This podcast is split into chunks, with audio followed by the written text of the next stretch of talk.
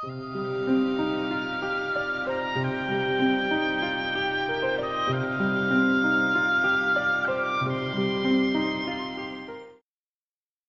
nós encontramos alguém com processo obsessivo, e o que, que nós podemos? Vamos ficar só na oração? Nós falamos às vezes só na oração como se a oração fosse uma coisa tão ineficaz, tão inócua. A oração, diz Emmanuel, é o remédio que o doente recebe em silêncio. A questão, vamos aprofundar um pouco mais nessa questão. Muitas vezes nós estamos tão preocupados com os outros e, de, e deixamos de nos ocupar com nós mesmos. Nós estamos tão preocupados em transformar os outros que deixamos de nos ocupar com a nossa autotransformação. Então, o que poderemos fazer com relação a alguém que está num processo de obsessão? Diretamente, só orar. Nós vamos orar por a pessoa quantas vezes forem necessárias, sabendo que a oração não tira com a mão o problema de ninguém. Né? Se não tira o nosso, muito menos dos outros. Agora, a maior ajuda que nós podemos fazer, qual é? Qual é a maior ajuda que nós podemos fazer para alguém que está no processo de obsessão, de depressão, seja lá o que for? Dar exemplo de autotransformação cuidarmos de nós mesmos, nos tornando, nos tornando pessoas lúcidas, pessoas esclarecidas, pessoas que realmente trabalham em função do alto equilíbrio. Porque aí é aquele exemplo que arrasta, como diz Emmanuel.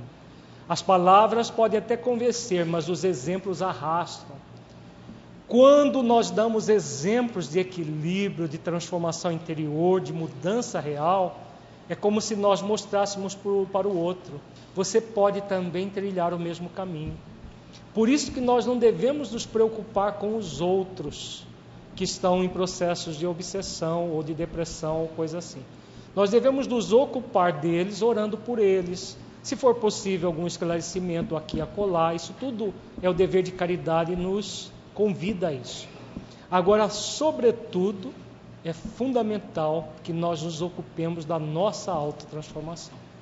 Porque se nós fizermos isso, e isso é individual e intransferível, porque muitas vezes, enquanto nós estamos preocupados com os outros, nós estamos num processo de projeção das nossas dificuldades até nos outros, nós não nos ocupamos de nós mesmos e de repente nós estamos no mesmo problema que nós ficávamos condoídos com o outro. A compaixão ela é muito importante que nós cultivemos em relação ao outro, mas nunca a pretensão de que nós podemos mudar pelo outro. Isso é um sentimento de onipotência. Se nós cultivarmos isso, nós poderemos cair em processos depressivos e obsessivos por causa da onipotência. Nós já vimos que a onipotência é, uma, é a grande causadora da, da depressão. E nós vamos daqui a pouco entrar em maiores detalhes sobre esse sentimento de onipotência que muitas vezes a gente deseja ter, mas que nós não somos convidados a ter essa pretensão. Deus é onipotente. Por que, que Deus não resolve todos os processos de obsessão do mundo? Se Ele é onipotente, Ele não poderia prender todos os obsessores do universo numa grande prisão e todos os obsidiados ficarem lindos e maravilhosos para cultivar outro tipo de enfermidade diferente, mas cultivar. Por isso, porque Deus é, é, é, é sábio, não faz isso. Permite que nós mesmos, com as nossas pugnas, vamos nos renovando. A maioria das pessoas ainda precisam do sofrimento ainda precisa do sofrimento. Não tenhamos dúvida. E muitas vezes é alguém querido que a gente não gostaria que sofresse. Alguém próximo de nós que a gente não gostaria que sofresse. E aí vem o impulso da onipotência de querer salvar o outro. Não é possível. Então salve-se você, porque aí você se salvando, se auto-iluminando, daqui a pouco você poderá auxiliar com mais eficiência o outro, quer seja na dimensão física, quer seja na dimensão espiritual, principalmente pelo exemplo que arrasta. Agora, se nós ficarmos na presunção de que temos o poder de mudar os outros, nós nos perdemos, nos desequilibramos e de repente serão dois desequilibrados, um tentando, é, precisando cuidar do outro, dois obsidiados, um querendo cuidar do outro. Não vai dar certo, né? Então isso não significa, em hipótese alguma, indiferença, porque nós podemos ter três movimentos nessa questão da relação interpessoal: a indiferença, a interferência e a colaboração. Indiferença e interferência são dois extremos. Indiferente, que se dane, não sou eu que vou sofrer. A vida é dele, ele faz o que ele quiser. Isso é indiferença. Interferência é quando eu quero transformar pelo outro, mudar a vida do outro. Essa, esse movimento não passa de um desejo vão que nós cultivamos. Muito cuidado com isso, porque se nós não vigiarmos, a nossa cultura é uma cultura da interferência. Tá? É uma cultura de querer interferir na vida do outro, querer mudar o outro. Não é possível. Então, nós temos nem interferência, nem indiferença. Nós temos o terceiro caminho, que é o caminho do meio, que é o equilíbrio que é a colaboração. Nós podemos colaborar com o outro. Nesse caso, como que nós podemos colaborar? Primeiro, laborando a nossa mudança. A nossa mudança é individual e intransferível. Então, nós laboramos com o nosso aperfeiçoamento interior. Aí é o exemplo que arrasta. E nós vamos colaborar com o outro. Se outro oferecer minimamente que seja um espaço, a gente colabora colocando pontos para o outro refletir.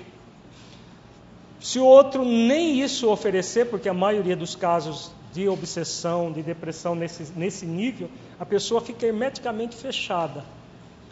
Se nem isso ela oferecer, a oração, o desejo que a pessoa se renove, será um grande instrumento de ajuda. Agora, é ajuda daquela ajuda que Jesus fala na parábola do semeador. São as sementes de amor que, vai cair, que vão cair no terreno. O terreno não está fértil. O, grande problema é que a gente quer orar hoje e amanhã que a pessoa esteja completamente renovada com a nossa oração. Isso é utopia, isso é, é, é, é pretensão da nossa parte. A oração ajuda sim, ajuda a pessoa um dia a despertar. Quando vai ser, não importa para quem ora. Porque quem ora faz o papel de quê? De semeador.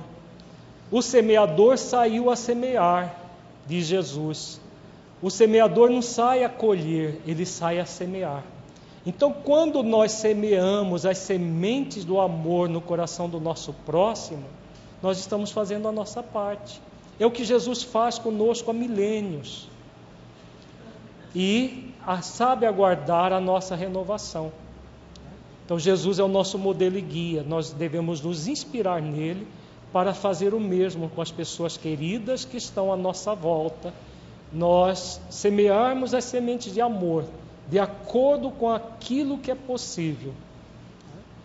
Seja a oração, seja uma palavra aqui a colar, um livro que a gente coloque na mão da pessoa para ela refletir, de tudo aquilo que nós pudermos, mas nunca com a pretensão da semente cair no terreno, crescer rapidamente e produzir os frutos na nossa frente. Aí já será não a, a função de semeadores, mas a função do colhedor que nós estamos querendo assumir. E isso não é da vida. Nós não colhemos os frutos pelos outros. A, a a germinação da semente e a colheita dos frutos é individual e intransferível. Nós podemos colher os nossos frutos para retirar as sementes e nós plantarmos na vida dos outros. Então, se queremos ajudar verdadeiramente, transformemos a nós mesmos em pessoas melhores. Porque nos transformando em pessoas melhores, nós seremos aquele que realmente faz diferença positiva no universo.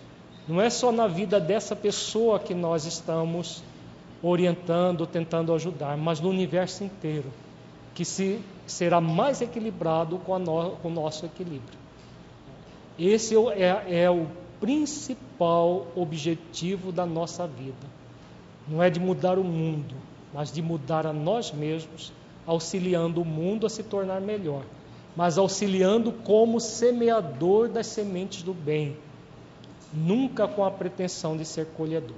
Ah, com a nossa oração, não apenas pelo obsidiado, mas também pelos obsessores, pode acontecer de que com a nossa ajuda energética, os benfeitores espirituais conseguirem atuar em determinados momentos de lucidez da pessoa em, em obsessão, é exatamente isso uma das funções da oração. Nós oramos emitindo as energias animalizadas, benéficas da oração. O que os benfeitores vão fazer com isso, nós não sabemos. E não precisamos saber, porque o nosso objetivo não é colher, é semear. Então, quando fazemos isso, muitas vezes podemos até ter surpresa. Pode ser, pode ser que aconteça, pode ser que não aconteça a curto prazo, a médio e longo prazo, mas sempre vai acontecer. André Lu, ah, Leon Denis diz que na, no livro Problema do Ser, do Destino da Dor, que toda oração intercessória por alguém quer esse alguém esteja no corpo físico ou no mundo espiritual, se a pessoa estiver refratária à oração, ela é uma energia que fica na psicosfera da pessoa. Então vamos pegar uma situação bem moderna para a gente entender. Todo mundo já viu aqui um neon envolvendo uma letra de um letreiro desse luminoso. O que, que o neon faz? Ele realça a letra.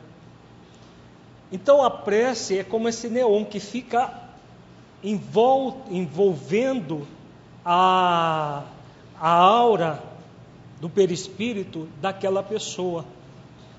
E aí o que vai acontecer? Essa vibração tem a mesma vibração do ser essencial, do espírito na sua essência. A bola de luz no meio do peito, tá? do ponto de vista didático. então, a mesma vibração. Então, o que, que acontece? É como se aquela energia irradiasse na energia de dentro. Então, começa a surgir de dentro para fora, existe um estímulo de renovação, que é o divino dentro de nós. De fora para dentro, aquela energia. Essa energia de fora para dentro não gera transformações de dentro para fora, mas convidam. E aí Leon Denis diz que cedo ou tarde, o próprio sofrimento faz com que a pessoa humilde o seu orgulho, amance a sua rebeldia.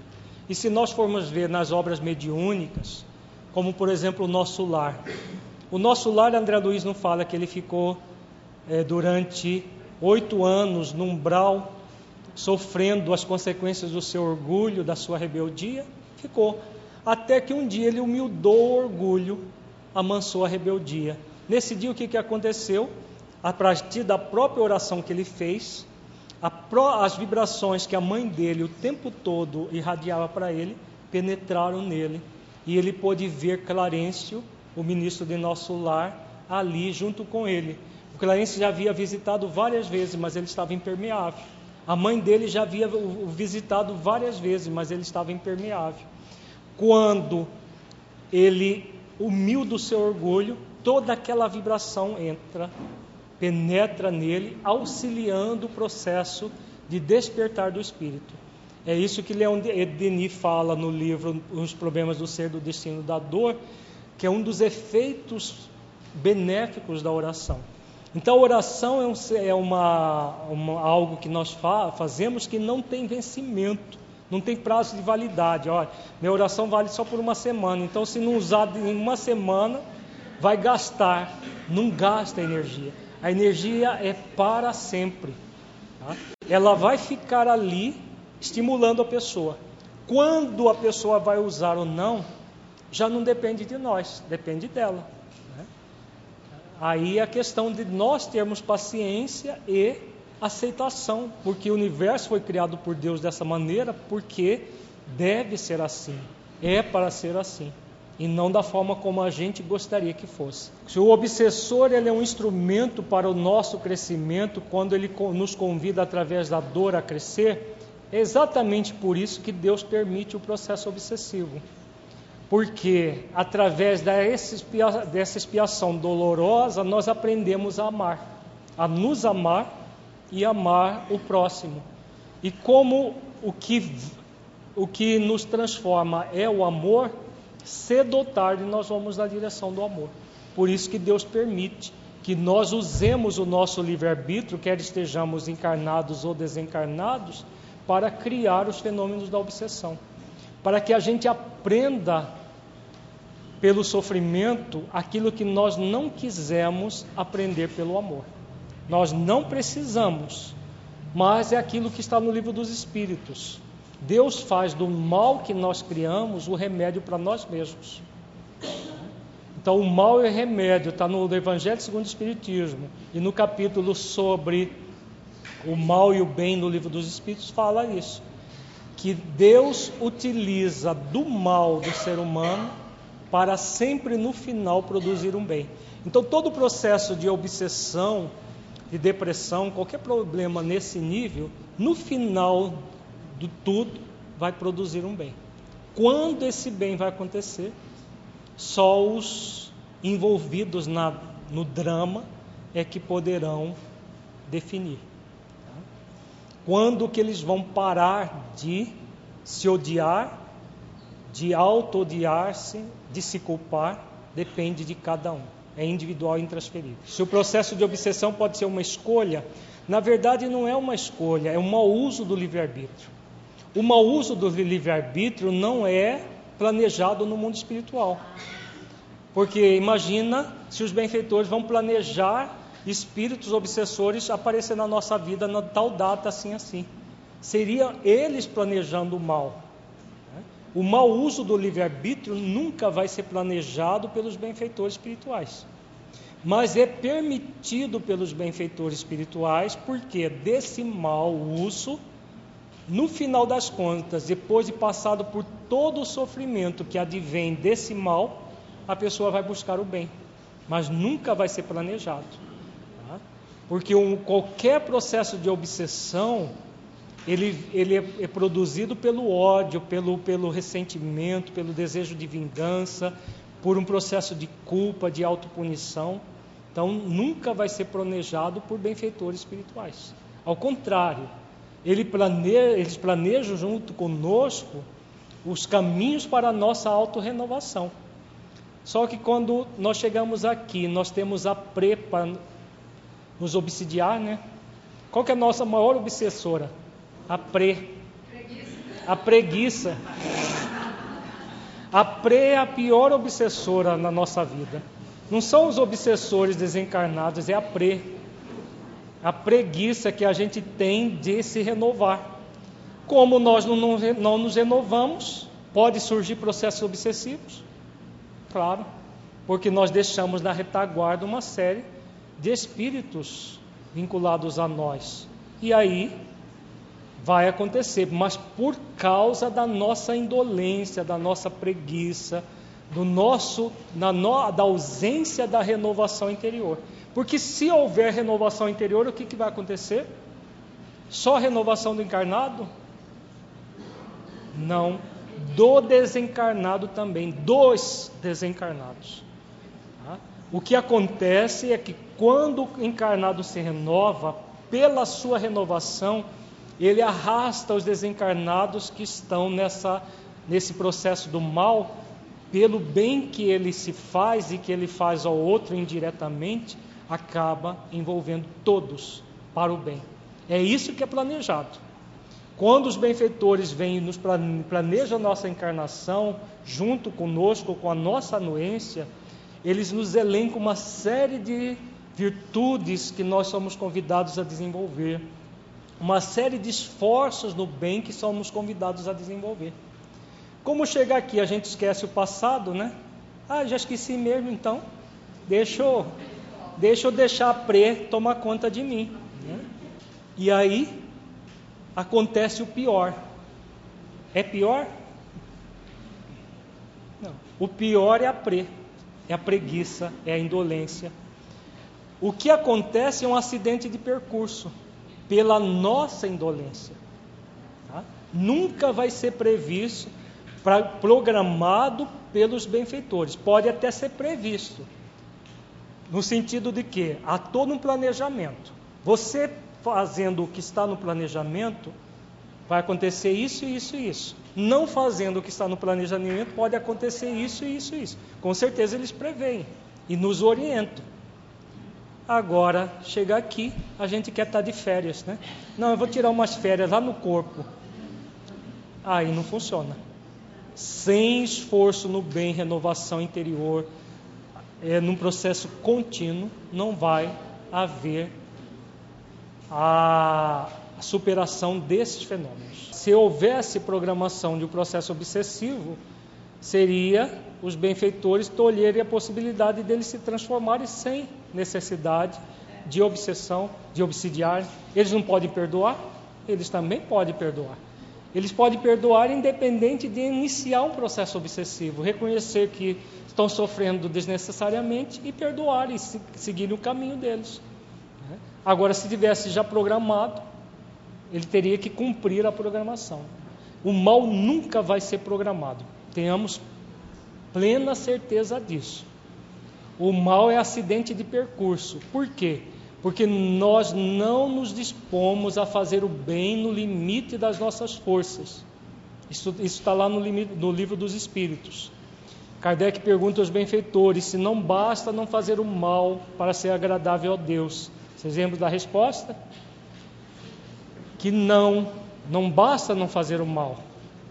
Todos nós, aí já nas nossas palavras, a ideia da, da resposta, Todos nós somos convidados a fazer o bem no limite das nossas forças, porquanto responderemos por todo o mal que advier de não ter feito o bem.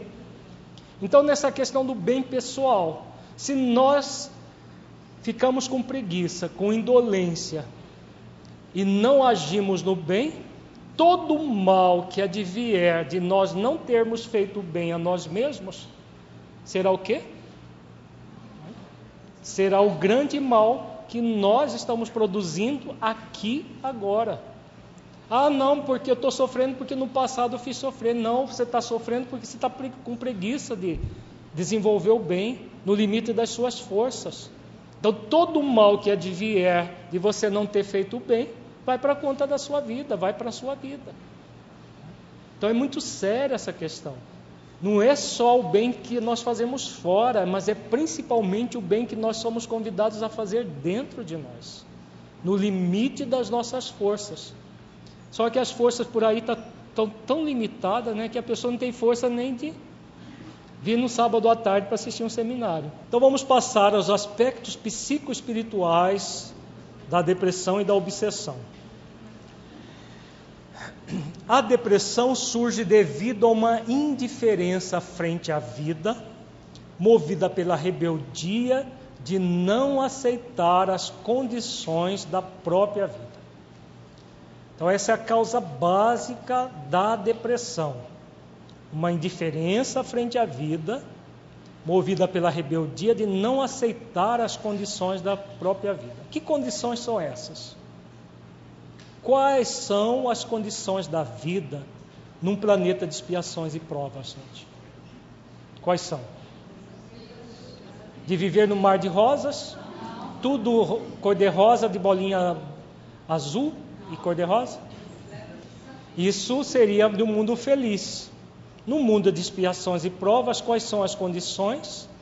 As condições agradáveis e as desagradáveis que nós cultivamos no nosso passado. No passado, nós cultivamos muito espinhos. É lícito que a gente faça de conta que eles não existem? Não. Todos os espinhos plantados nós vamos ser convidados a retirá-los um a um e plantar uma flor no lugar. Os espinhos, atos de desamor.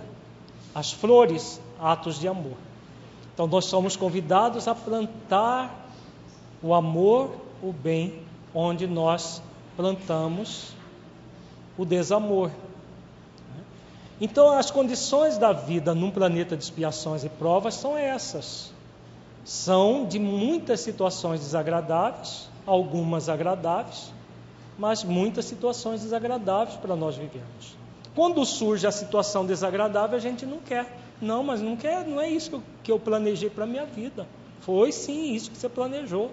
Só que chega aqui e esquece, né? Acha que você está de férias. E não, mas eu quero só coisas boas, eu só quero viver numa nice, light, né?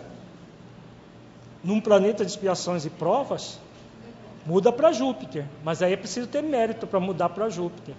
Em Júpiter é tudo agradável, está lá na revista espírita, como que, que funciona um, um planeta superior como Júpiter. Agora, merecer a Terra e querer viver em Júpiter não vai dar, não vai dar certo, né? É necessário que a gente passe pelas experiências próprias da Terra. Essa rebeldia na aceitação da vida tem a sua origem num processo de desconfiança em Deus, que faz com que a pessoa não se conecte com a sua condição de filha de Deus, aprendiz da vida. Nós vamos cada vez mais aprofundando nas causas dos problemas. Então, a rebeldia na aceitação da vida num, vem do processo de desconfiança em Deus. Por que desconfiança em Deus? Porque Deus criou o universo assim. Se nós não aceitamos, não aceitarmos o universo assim, de quem estamos desconfiando? De Deus.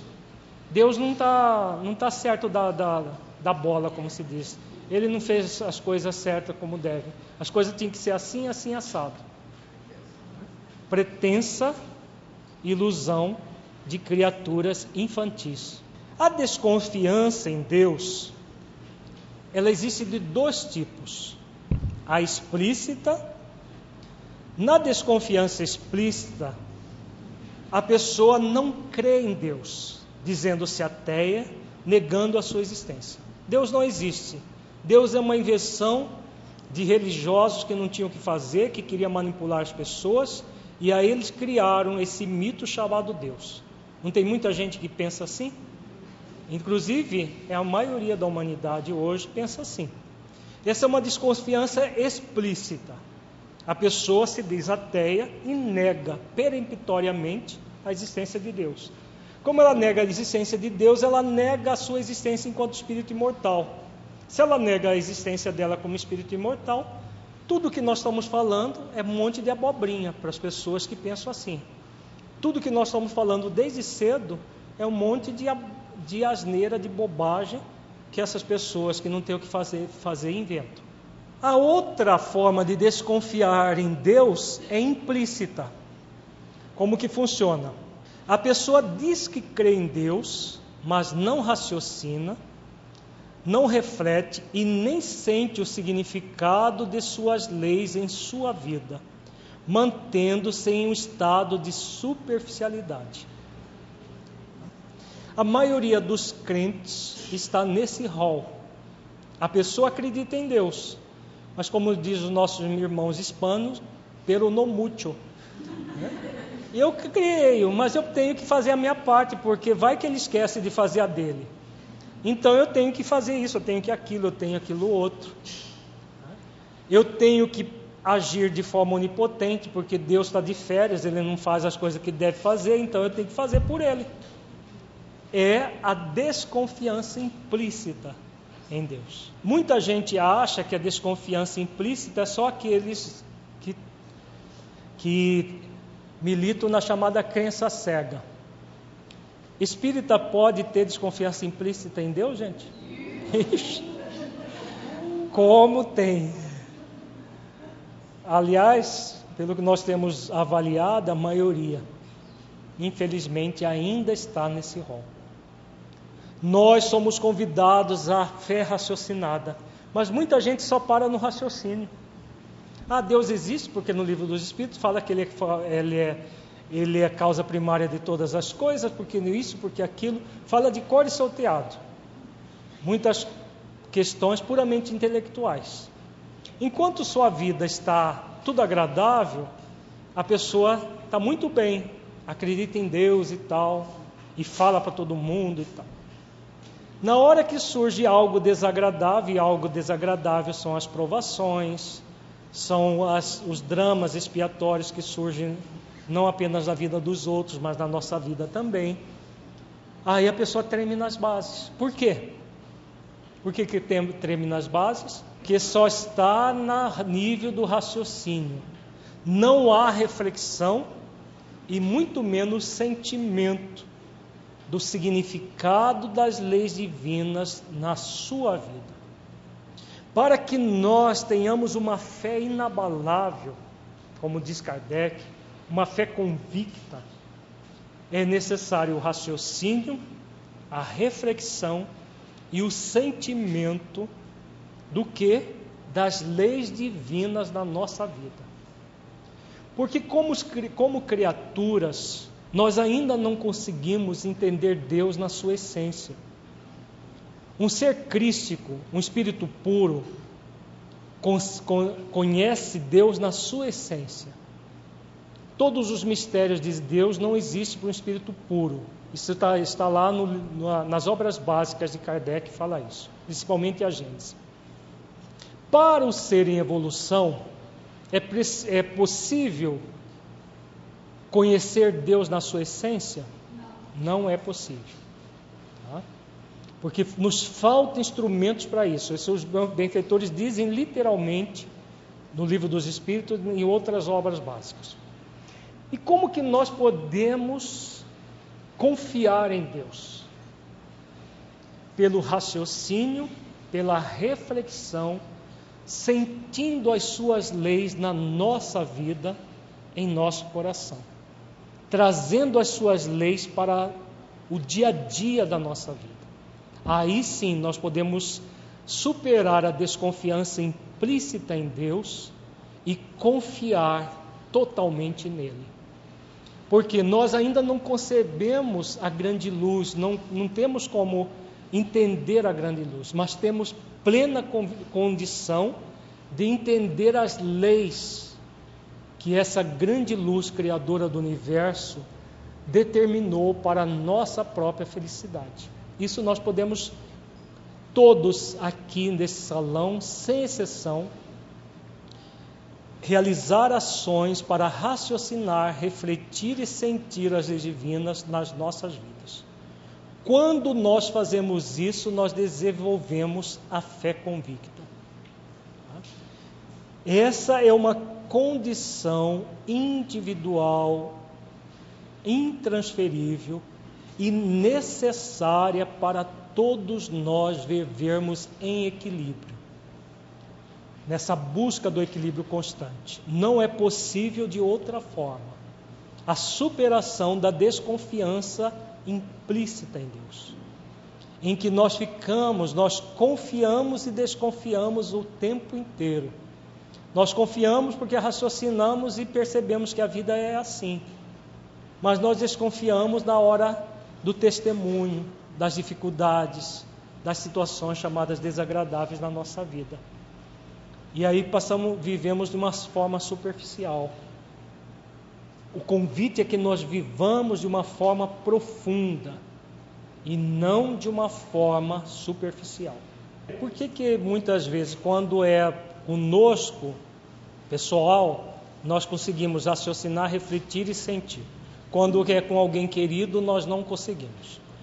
Na verdade, essa questão do raciocínio, da reflexão e do sentimento acontece para a maioria, seja nas questões pessoais, seja nas interpessoais. Poucos aqueles que raciocinam, refletem e sentem as leis divinas dentro da própria vida. Com relação ao outro, quando a pessoa já consegue raciocinar, refletir e sentir as leis divinas na sua vida, ela ela fez isso parcialmente, porque ela continua tendo o sentimento de onipotência, querendo mudar o outro. E esse sentimento de onipotência é, é, surge pela incompreensão da própria lei divina. Várias leis divinas que nós não queremos compreender: a lei do progresso, a lei de causa e efeito, a lei do livre-arbítrio. E aí nós queremos ignorar essas leis e queremos transformar o outro sem que o outro queira se transformar. Então significa que nós estamos raciocinando refletindo e sentindo as leis divinas de fato? Na prática não acontece. Se nós não conseguimos fazer no, na vida dos outros, é porque também não estamos fazendo na nossa vida, como deveria ser. Porque nós só poderemos dar ao outro se nós nos dermos essa compreensão. Se nós queremos caçar a lei do livre-arbítrio, a lei do progresso, a lei de causa e efeito, para que pessoas próximas a nós não passem pelas consequências daquilo que fazem, é porque nós não compreendemos as leis divinas ainda. Achar que a gente compreende na nossa vida, pode ser que aconteça, pode até ser, mas eu não conheço ninguém que não use a sua a lei divina no dia a dia que só use para si mesmo e não consiga usar para os outros. Na verdade, para os outros é até menos difícil de usar do que para nós mesmos. Amar o próximo sem amar a nós mesmos é possível? Não. Não é possível. Nem é possível amar a si mesmo sem amar a Deus sobre todas as coisas. Amar a Deus sobre todas as coisas significa amar as leis divinas presentes na nossa própria consciência. Esse processo de amar as leis divinas presente na nossa própria consciência é o próprio ato de auto-amor. Somente a partir desse recurso que nós desenvolvemos conosco é que nós temos condições de oferecer ao outro porque nós teremos o que dar ao outro. Por isso que Jesus fala: amar a Deus sobre todas as coisas e ao próximo como a si mesmo. Todo o processo de amor começa no si mesmo. Mas de que forma? Amando as leis divinas presentes na consciência de cada um. Cada um traz as leis divinas presentes na própria consciência. O exercício do alto amor é o exercício de amar e respeitar essas leis que nós já trazemos na nossa consciência. Quando nós agimos assim, nós vamos crescendo e aí vamos abrangendo os próximos mais próximos, ampliando as nossas relações, até que chegamos, cheguemos numa condição do espírito crístico que ama uma, uma humanidade inteira. Um espírito como Jesus que ama uma coletividade planetária inteira. Em ambas as condições, a pessoa não se sente filha de Deus, aprendiz da vida e pertencente ao universo. E por isso ela quer criar, como se fosse possível, um universo próprio para ela, com regras egóicas e punitivas. Contudo, como nenhuma criatura pode criar o próprio universo, ela se deprime, porque não consegue criar esse mundo particular ao jeito dela, em que o mundo seja da forma perfeita em que ela acredita deva ser. Então vejamos isso aqui. Por que, que surge essa desconfiança? Porque a pessoa quer um universo próprio para ela, com regras egóicas e ou punitivas punir aqueles que não se comportam de acordo com aquilo que ela acha que deve ser. E regras egóricas, o universo que seja assim ou assado. A perfeição conforme ela acredita que, é, que, é, que deva ser perfeito. É possível algum de nós conceber um universo perfeito? Como que uma criatura incipiente como nós poderíamos conceber um universo perfeito.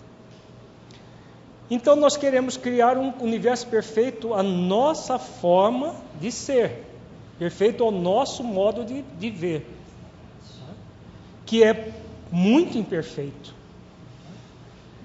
Aí o que, que vai acontecer? Como isso não é possível, Deus não nos deixa que isso seja possível, a pessoa se deprime, porque ela não consegue criar esse universo. Aprofunda os processos obsessivos, porque ela não consegue criar o universo dessa forma. Esse sentimento de não pertencimento leva a uma tristeza profunda, que nós chamamos de tristeza existencial, que ela sente por conta da indiferença no coração, fato que a leva ao movimento que vai beirar o auto, a autoaniquilação, porque o seu movimento é de poder tolher e anular todos os seus sentidos, sentidos transpessoais, transcendentes, psíquicos, intelectuais, emocionais e sensoriais. Por isso ela vai se fechando cada vez mais para a vida.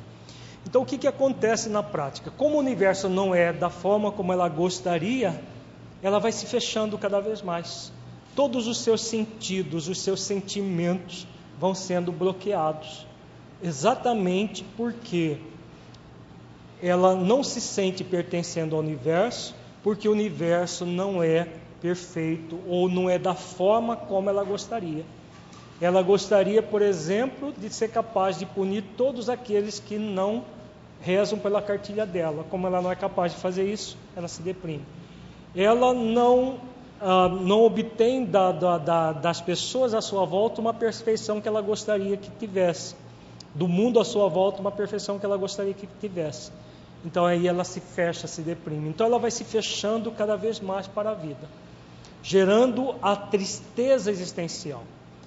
A depressão é uma manifestação dessa tristeza nesse nível existencial. Por isso que é diferente daquela tristeza episódica, que alguém fez a pergunta. Para se caracterizar a depressão é preciso que uma, a tristeza seja persistente, mais do que duas semanas é, consecutivas. A, a tristeza episódica é um movimento passageiro. Já a tristeza existencial, ela também é passageira, no sentido de transitório, porque todo sentimento egóico ele é transitório em si mesmo. A tristeza nesse nível também é transitória, mas pode durar uma, duas, três ou mais existências no corpo físico. Tanto é que crianças já nascem com processos de obsessão e de depressão. Pessoas passam a vida inteira em depressão. Por quê? Porque já trouxeram de outras existências. Trazem de outras existências, continuam no mundo espiritual, permanecem na atual existência, levam para novamente para o mundo espiritual e muito provavelmente vão nascer deprimidas, vão passar pela depressão na próxima existência. Então, por isso que a gente diz que ela é uma tristeza profunda de caráter existencial. É claro que ao, ao, longo do tempo, como espírito imortal, um dia ela vai se libertar dessa tristeza. Mas, enquanto ela existir, ela será nesse nível da, ter, da tristeza existencial, que é diferente da tristeza circunstancial. Se eu é, tiver um revés na vida, perder muito dinheiro, é natural que eu fique triste? A desencarnação de um ente querido, é natural que eu fique triste? É. Essa tristeza não é existencial, é circunstancial. Então é natural que a gente fique, mas logo a gente se recupera, porque nós fazemos esforço de renovação. Já a tristeza existencial, a pessoa precisa de um esforço enorme, que na maioria das vezes ela não se dispõe a fazer porque ela anula todos os seus sentidos, como está aqui, os seus sentidos psíquicos, intelectuais, emocionais e sensoriais. E aí fica praticamente impossível, enquanto ela estiver anulando os seus sentidos, desenvolver realmente uma ação para superar a tristeza existencial. Nesse estágio, a pessoa considera a própria vida uma adversária, sim. A vida é algo para é, que foi criado contra ela. Por isso que ela deseja a autoaniquilação. Porque ela, ela é, no, lá no fundo, ela é, desconfia tanto de Deus, mesmo que seja é, explícita, por quê? mesmo aqueles que explicitamente não acreditam em Deus, no nível profundo, todos nós acreditamos em Deus, porque nós saímos dele, nós somos criaturas divinas. Então, lá no nível profundo, há uma briga da pessoa com Deus. É como se ela revoltasse por Deus tê-la criado. Vejamos isso, isso é muito profundo. A pessoa se revolta com Deus para por tê-la criado. Como se Deus não tivesse capacidade de pensar, bom, eu vou criar uma escória para a humanidade, então vai você. Quando Deus nos cria, Ele cria um presente para o universo. Mesmo que nós existencialmente estejamos em depressão, nós somos um presente para o universo. É um presente ainda que não se sente presente, mas é um presente. Porque todos nós vamos nos tornar um espírito puro, colaborando com Deus no universo inteiro. Então nós somos um presente do universo. Acontece que se sentir presente do universo é por nossa conta. Deus já nos cria como um presente do universo. A maioria das pessoas pensa que é uma titica de galinha criada por Deus. Nós não somos uma titica. Nós somos um presente do universo. Até nós podemos acreditar que nós somos uma escória ambulante e que Deus errou ao nos criar. Tira a minha vida, meu Deus. Quanta gente exclama isso diariamente, reclama isso diariamente, que Deus tire a vida dela. E não é a vida do corpo que ela quer que tire lá no fundo, que ela seja descriada. Mas como Deus é onisciente, onipresente, onipotente, Ele não descria ninguém, porque Ele sabe o dia que nós vamos despertar, que nós vamos cada um vai cair em si e se renovar e voltar para a casa do Pai, para a essência divina que somos e aí efetivamente nos tornarmos presentes do universo. Esse movimento de tristeza existencial é um processo agressivo a si mesmo, pela manifestação da rebeldia frente à vida, pois gera tentativa de anulação do sentido existencial. A pessoa quer anular o sentido da sua existência. Por que, que Deus me criou? Eu não, não tenho valor. A pessoa pensa assim, mas se ela for criada, é porque ela tem um grande valor para Deus e para o universo. Todo movimento divino, amoroso, é essencialmente alegre, feliz. Contudo, a pessoa que cultiva a tristeza existencial busca anular-se de tal forma e por isso quer tolher as manifestações da intuição, dos sentimentos, dos pensamentos, do sensorial, como se nada mais valesse a pena. Então ela vai se fechando cada vez mais negando-se a alegria do universo, negando-se a felicidade que todos nós fomos criados para fruir. E aí ela vai se anulando nessa tristeza existencial, se fechando, se fechando, a ponto de chegar a se prostrar numa cama, fazendo as próprias necessidades numa cama, como nós vimos, que é o caso do, do, da, da, da depressão tipo estupor. Há intrinsecamente a vontade de se desconsiderar como obra amorosa da criação, como se tudo que houvesse nela fosse desprezível. Então a pessoa fica nessa briga com Deus. Eu não valho nada, eu não, não, é, não sou digno de amor, eu não sou digno de nada.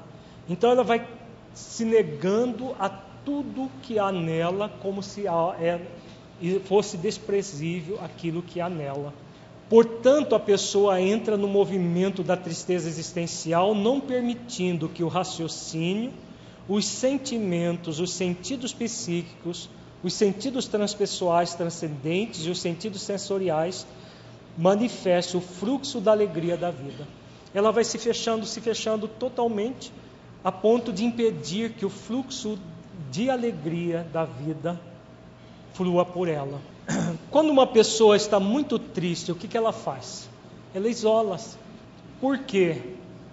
ela quer fugir do contato com o mundo. Ela quer se fechar para o mundo.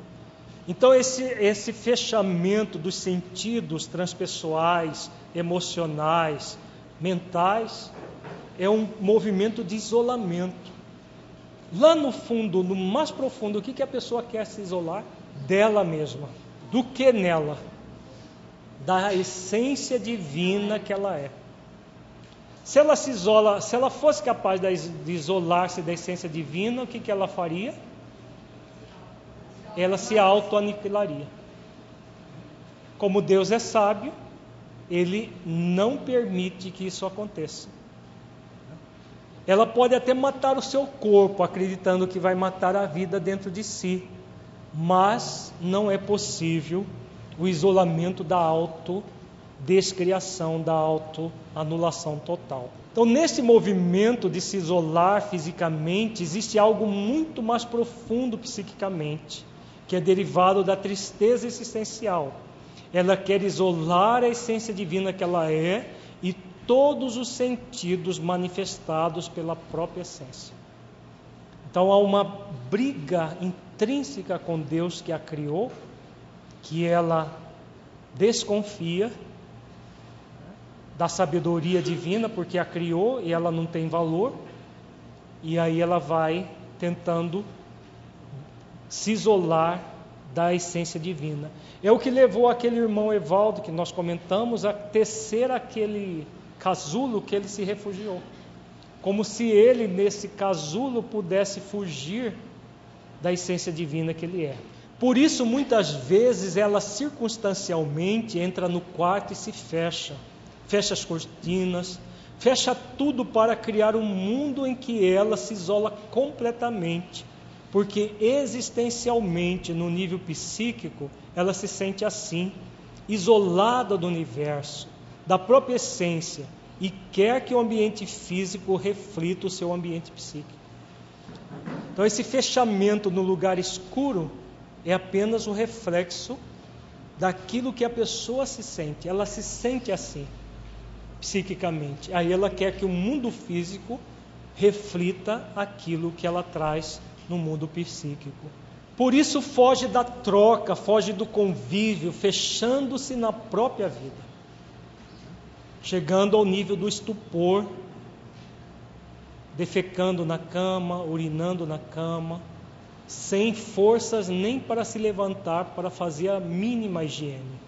Como essa tentativa de isolamento existencial é impossível, pois não é possível aniquilar o divino em nós, ela entra em, cada vez mais no estado depressivo. A depressão é o resultado dessa tristeza existencial em nível circunstancial. É uma tentativa de se isolar em nível existencial, mas como isso não é possível, ela cria naquela circunstância um isolamento da vida cada vez mais profundo. E aí passa a viver, às vezes, uma encarnação atrás da outra. É, as encarnações são as existências que circunstancialmente ela cultiva esse estado depressivo. Por causa de sua rebeldia, essa atitude levará a criatura a um estado de profundo vazio interior, num sentimento de profundo autodesprezo isso leva à ideia da criatura tentar se autodescriar de várias formas, aprofundando a ideia de suicídio. Como ela vai nutrindo isso cada vez mais, de uma forma contumaz, e muitos chegam na ilusão de acreditar que o corpo, ao ser aniquilado, o espírito também é aniquilado, porque ela vai entrando nesse vazio interior cada vez mais, num profundo autodesprezo, e aí chega a matar o seu corpo acreditando que vai matar a vida em si. Então vejamos agora um exemplo de uma pessoa num processo de depressão e obsessão. O que acontece com ela e o que ela pode fazer para se libertar. A partir de agora nós vamos sempre nos referir a esse caso e outros casos. Vejamos o exemplo de Cassandra, que sempre teve depressão desde a segunda infância e especialmente na adolescência, quando entrava em conflito com os pais, era muito agressiva e depois se sentia muito culpada. fato que agravava sua depressão. Cassandra tornou-se adulta, mas continuou muito intolerante com tudo e com todos, pois é muito perfeccionista, exigindo de si mesma e dos outros uma perfeição que não é possível. Dessa forma, Cassandra vive irritada e triste, pois não consegue que as coisas sejam perfeitas como gostaria. E com isso, culpa-se e culpa os outros quando acontecem as imperfeições naturais da vida. Há oito anos após o nascimento do primeiro filho, a depressão se agravou. Passa o tempo todo em seu quarto, sentindo muita angústia e tristeza. Chora muitas vezes devido a esse quadro. Vê tudo cinza à sua volta, especialmente nas poucas vezes que sai de casa. Nada lhe dá alegria. Sente um vazio interior muito grande. Acorda, acorda triste, dorme triste, conforme disse. Sente-se muito culpada por viver assim, pois ela tem três filhos pequenos que precisam dela, porém não consegue superar esse quadro. Sente que a culpa agrava a sua situação, mas não consegue ficar sem se culpar. Imagina que as coisas vão piorar cada vez mais, que a qualquer momento vai acontecer uma tragédia com seus filhos que ela não poderá evitar pensa muito em morrer, mas não faz isso por causa dos filhos e pelo conhecimento espírita de que o suicídio vai piorar o seu sofrimento. Cassandra, apesar do conhecimento espírita que tem, questiona a sua vida.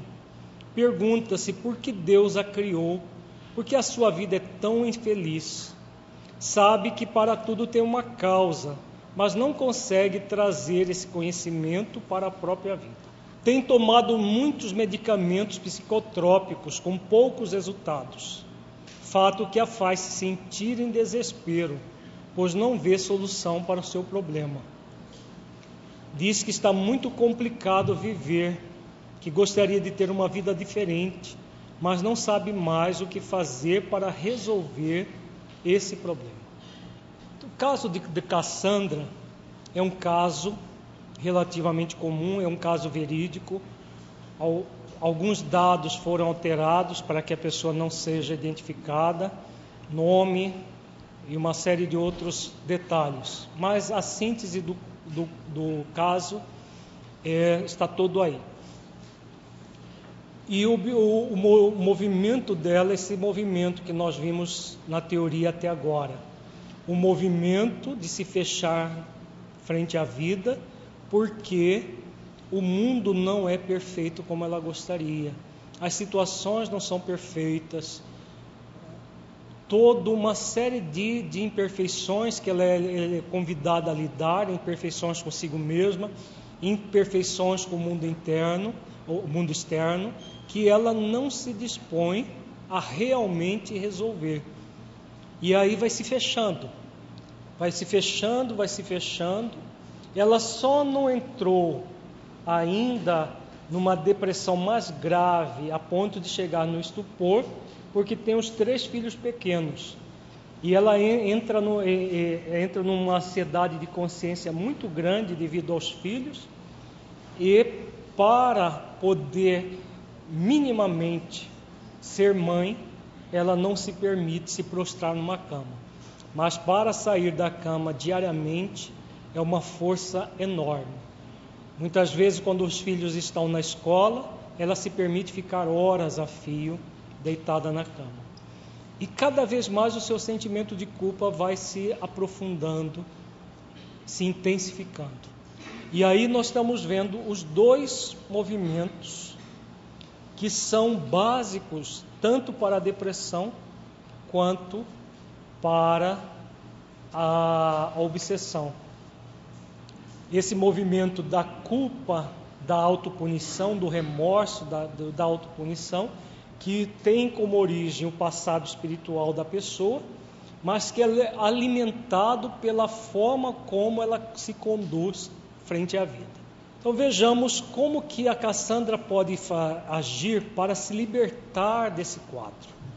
Para que Cassandra possa superar a depressão, é fundamental se entregar existencialmente à condição de filha de Deus, aprendiz da vida, que está reencarnada para aprender com as experiências de desafio circunstanciais que podem ser agradáveis e desagradáveis. Por que, que a Cassandra é tão perfeccionista? Porque o mundo perfeito não seria um mundo agradável? Não seria?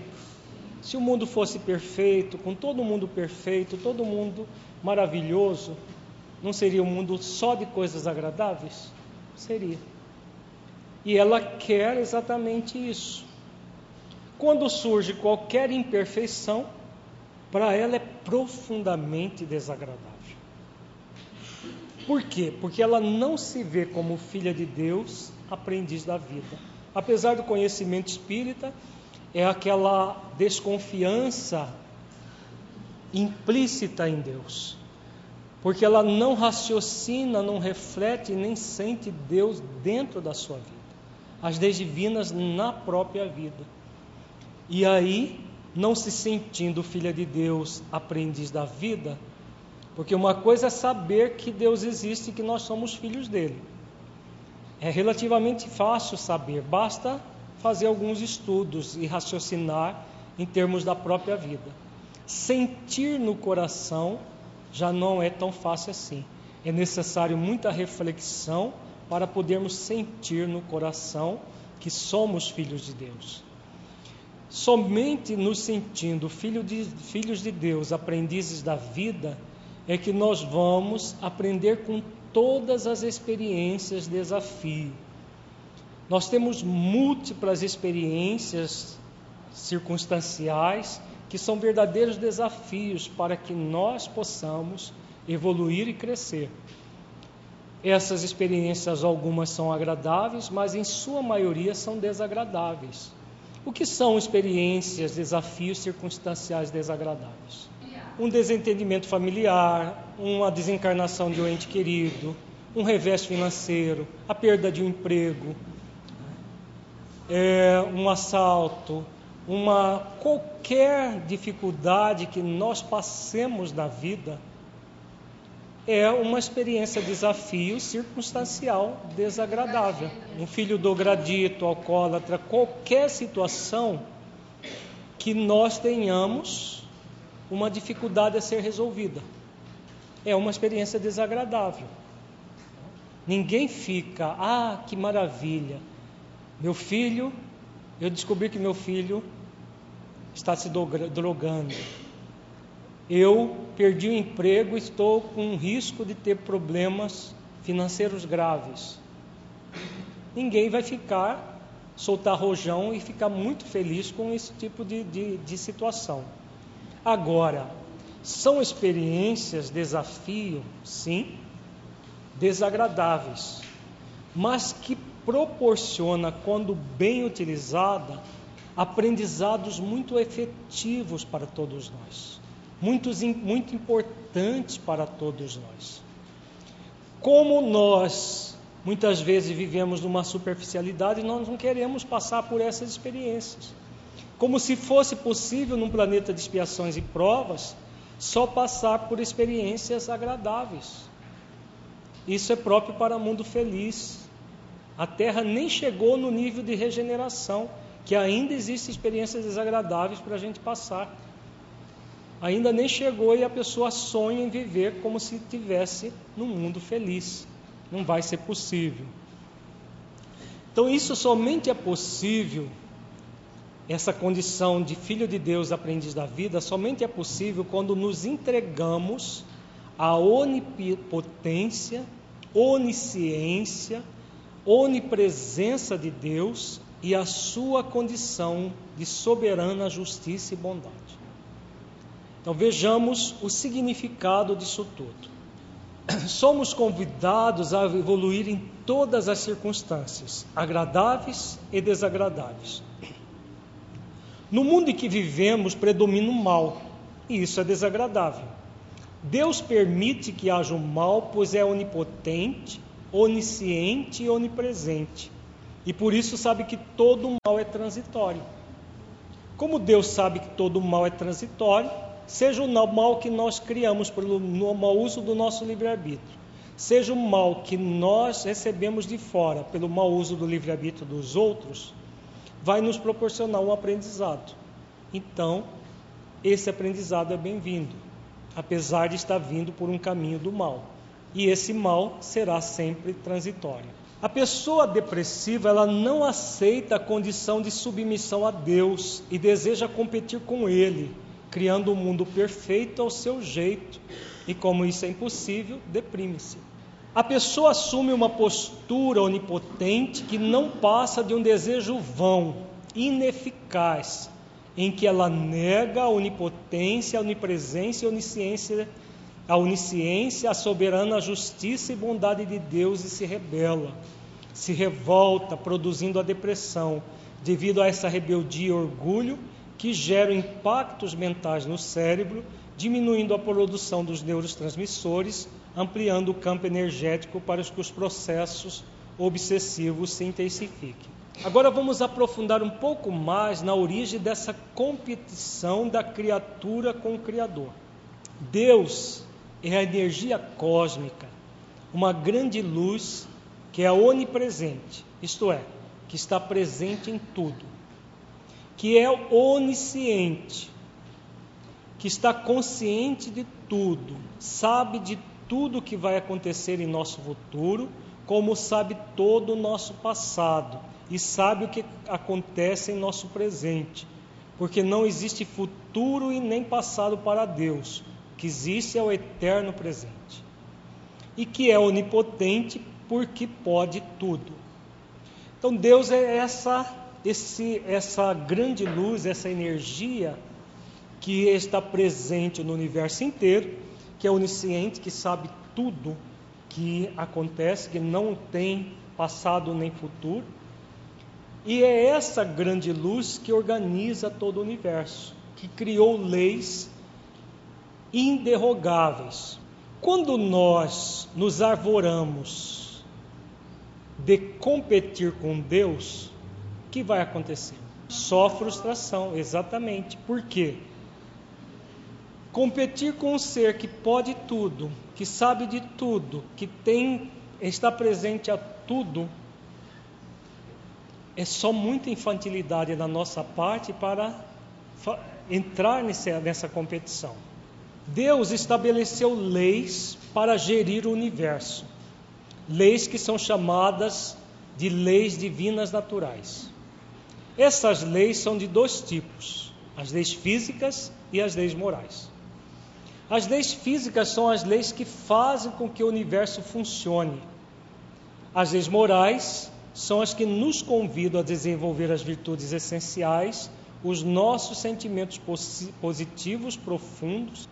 Então nós temos as leis, as leis físicas, por exemplo, a lei da gravitação universal, a lei de gravidade, são todas leis físicas lei, as leis biológicas que fazem com que o nosso corpo funcione, que o corpo dos animais funcione. São todas leis próprias para o mundo físico.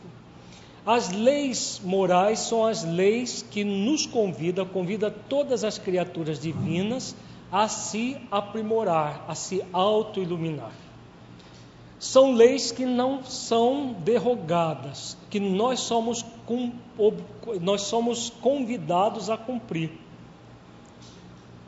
A maioria das pessoas cumpre essas leis de bom grado, gente? Infelizmente, devido ao fato de muita gente estar ainda nessa infantilidade espiritual, a grande maioria cumpre as leis forçada, forçosamente. São poucos aqueles que amam as leis divinas naturais e as cumprem por autoconsciência, não por obrigação. Quando nós alcançamos esse nível de amar as leis divinas e cumpri-las por amor, por autoconsciência, nós iniciamos o nosso processo ativo de autoiluminação na vertical da vida. Porque existem duas formas de nós vivermos: na horizontal da vida, numa superficialidade, e na vertical da vida. Aqueles de nós que já amamos e respeitamos as leis divinas por autoconsciência, estamos num caminho da verticalidade. Aqueles de nós que ainda blasfema para cumprir as leis divinas e cumpre na marra todas as leis, mas principalmente a lei de causa e efeito, ainda está na horizontalidade da vida. E aí, claro, vai sofrer as consequências de estar nessa horizontalidade. De onde surge o desejo de onipotência, o desejo de poder controlar o mundo interior e o mundo exterior, bem como o futuro? Do orgulho que nós sentimos. Que mais? Do egoísmo, que mais? Vaidade, que mais? Prepotência, que mais? Do perfeccionismo, que mais? Da rebeldia. Então, de tudo isso somado, gera esse desejo de onipotência, que não passa de um desejo. Surge de uma pequenez de raciocínio e ausência de reflexão sobre o sentido da vida, em que nós lidamos com três questões básicas que chamamos de tentações de nosso ego: o sentimento de privilégio, a superficialidade e a crença na infalibilidade. Nós vamos aprofundar um pouco mais as nossas reflexões sobre os aspectos psico, psicoespirituais da depressão e da obsessão. Então vejamos esses três sentimentos de privilégio, superficialidade e crença na infalibilidade. São movimentos próprios da criatura imatura que ainda não entrou nesse movimento, na verticalidade da vida, que per permanece ainda na horizontalidade. Vejamos em detalhes cada um desses dessas tentações do nosso ego. O sentimento de privilégio acontece quando queremos que Deus proporcione para nós uma vida muito tranquila, como um mar de rosas. Uma vida que não aconteça nenhuma situação desagradável, como nos comerciais de margarina. Já viram comerciais de margarina? Todo mundo acorda sorrindo, contente, não tem ninguém de mau humor, a vida é maravilhosa, porque a margarina da marca tal muda a sua vida. É essa vida que a pessoa que cultiva o sentimento de privilégio pede a Deus diariamente uma vida de comercial de margarina, todo mundo bonitinho, todo mundo feliz, de bem com a vida, sem ninguém de mau humor, sem ninguém ter insônia, sem ninguém ter acordar com algum problema, tudo maravilhoso. Aí o que acontece? A vida é um comercial de margarina? A vida real no comercial de margarina, com certeza os atores são muito bem treinados para acordar daquele jeito, tudo maravilhoso, e deve filmar várias vezes, né? Eu tenho aqui alguns profissionais da área, deve filmar várias vezes até que fique tudo perfeitinho, bonitinho, da jeito como vai para o comercial. Porque é tudo ensaiado, tudo muito, muito milimetrado para ficar daquele jeito. A vida real não é assim. Não é um comercial de margarina, é a vida real. A pessoa que nutre o sentimento de privilégio quer que a vida dela seja diferente das outras pessoas, que as dificuldades e outras situações desagradáveis só aconteçam na vida dos outros, que nunca ocorra na vida dela e dos seus entes queridos. Tirando eu e os meus, pode acontecer na vida de todo mundo. Mas para mim e para os meus, de jeito nenhum. Só coisa boa. Ninguém ter problemas, ninguém ter nenhuma aprovação. Expiação nem se fala, vá de reto expiação. Não, de jeito nenhum. Vai ser possível num planeta de expiações e provas? Não. Não vai ser possível. Então, o que, que vai acontecer? O sentimento de privilégio vai desenvolver a superficialidade. Vejamos a superficialidade. Ela surge em decorrência do sentimento de privilégio, porque a pessoa, em decorrência disso, passa a levar uma vida superficial, alienada, pois não reflexiona que as leis que comandam o universo são para todos e são inderrogáveis, cabendo a nós amá-las e cumpri-las. Deus não vai derrogar as suas leis sábias e soberanas para satisfazer um desejo imaturo da criatura em relação à vida. Se ela nutre uma desconfiança explícita em Deus, ela fica esperando ganhar na loteria para a vida dela mudar, ela vive buscando coisas materiais para a vida dela ficar perfeita como ela acha que gostaria.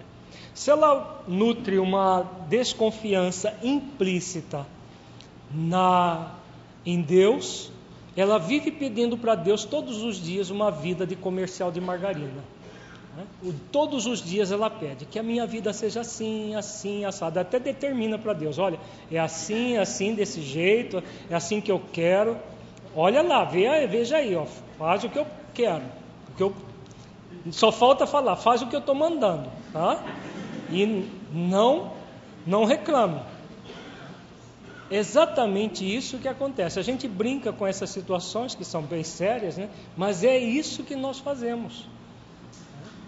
Quando nós brincamos é para ver o ridículo que nós muitas vezes entramos, e não são as pessoas que estão lá fora, não. Muitas, muitos de nós fazemos isso quase que diariamente, pedindo para Deus uma vida sem nenhum problema, sem nenhuma dificuldade. E aí, claro, só vivendo alienado. Aí nós incorporamos o ator da, do comercial de margarina e passamos a viver daquela daquele jeito. Só assim. Cada vez tornando a nossa vida superficial. Mas a vida nos convida a outra coisa. A vida nos convida a aprofundar. Em decorrência disso, a pessoa passa a viver de forma superficial, alienante, distanciada do verdadeiro sentido da vida em que ela quer viver no mundo onde tudo seja agradável, terminando por viver profundamente insegura, imaginando que acontecerão tragédias a cada momento para tirá-la do mundo agradável em que vive. Isso produz muito medo em relação ao futuro, pois a pessoa está quase sempre alimentando negativismo, pensando nas tragédias que podem acontecer que a tirarão da zona de conforto em que vive. É bem o caso lá da Cassandra, que vive num mundo que ela gostaria de ser perfeito, mas ao mesmo tempo imaginando tragédias acontecendo na vida dela, na vida dos filhos, na vida de todo mundo que é próximo a ela. Então, essa, esse paradoxo acontece. A pessoa vai se alienando, esperando uma vida só agradável. Por que que acontece? Qual é o fator gerador no nível profundo desse paradoxo? Em que a pessoa deseja uma vida agradável e fica esperando tragédias. O esquecimento do passado é total? O que, que o livro dos Espíritos fala sobre isso? Não. O esquecimento passado nunca é total. Nós trazemos uma é, uma vaga intuição daquilo que programamos no mundo espiritual, dos nossos débitos, das nossas provações, das nossas expiações.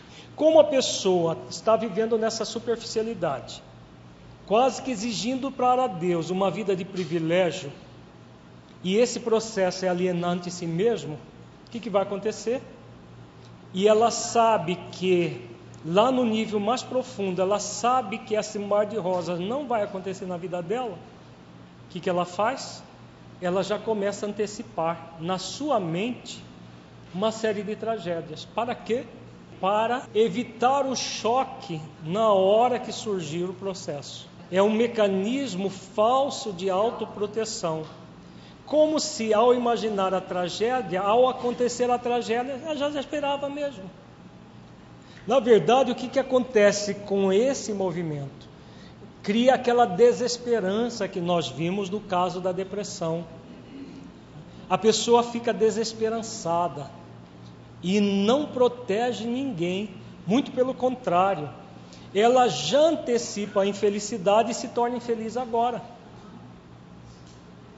E aí o que, que vai acontecer? Um círculo vicioso. Porque nós estamos aqui para cultivar tragédias? Para ficar esperando tragédias acontecer? Não. Nós estamos na vida para transformar a nossa vida para melhor. É possível isso de forma superficial? Não.